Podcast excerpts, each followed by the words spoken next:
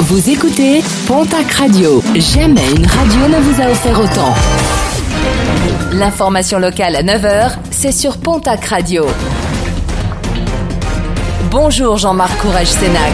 Bienvenue à vous. Décision attendue au 17 octobre prochain. Un jeune Allemand de 18 ans, interpellé en marge du G7 à Biarritz, est toujours détenu au centre d'Andaï.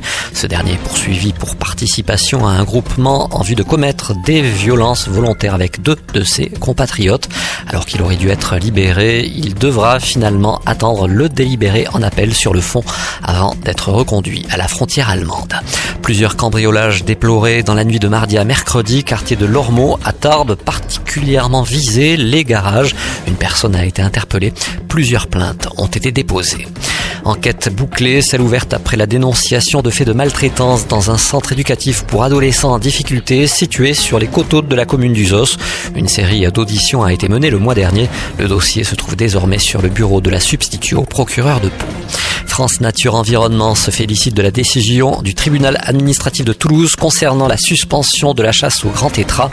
L'association espère la même décision de la part du tribunal administratif de Pau où l'arrêté d'autorisation de prélèvement de 10 grands tétras pris par la préfecture des Hautes-Pyrénées est lui aussi attaqué. À Tarbes, le chantier d'installation des feux dits intelligents boulevard Jean Raoul, juste à côté de la cité Moïse, ont débuté. Des feux qui vont permettre de sécuriser les lieux après l'accident dramatique qui avait coûté la vie à une mère de famille le 3 avril dernier. Des feux qui s'allumeront automatiquement dès qu'un piéton sera détecté. En sport rugby, nouvelle recrue au Biarritz Olympique, le troisième ligne, Stéphane Armitage, vient de signer avec le club Biarro.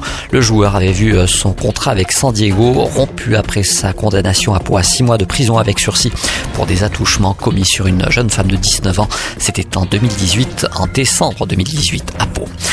En football cette fois-ci, une affiche à ne pas louper. C'est ce soir à Pau avec euh, la rencontre amicale qui va opposer le TFC, le Toulouse Football Club, au Sociedad Deportiva Eibar.